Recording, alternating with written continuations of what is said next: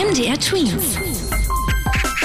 Dein 90 Sekunden Corona-Update. Das Corona-Aufholprogramm soll kommen. Der Bundesrat hat jetzt zugestimmt, dass für Freizeit- und Sportangebote, Sozialprojekte und die Lernförderung Geld freigemacht werden soll. Außerdem stimmte die Länderkammer der Auszahlung eines 100 Euro Freizeitbonus für Kinder aus bedürftigen Familien in diesem Sommer zu, um die Folgen der Corona-Krise da etwas abzufedern. Lang war Thüringen ein Corona-Hotspot. Die Lage hat sich aber so entspannt, dass in einigen Regionen sich Corona gerade gar nicht mehr verbreitet. Das gilt für Jena, Weimar, Suhl, den Landkreis Greiz, den Landkreisen Nordhausen und den Landkreis Eichsfeld. Dort wurden in den letzten sieben Tagen gar keine neuen Corona-Fälle mehr an das Robert-Koch-Institut gemeldet. In der restlichen Tween Zone entspannt sich die Lage auch. Auch in Sachsen-Anhalt gibt es drei Corona-freie Kreise.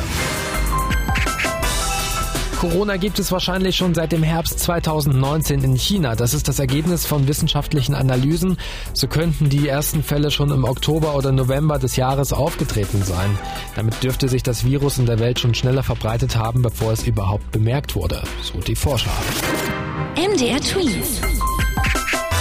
Dein 90 Sekunden Corona-Update.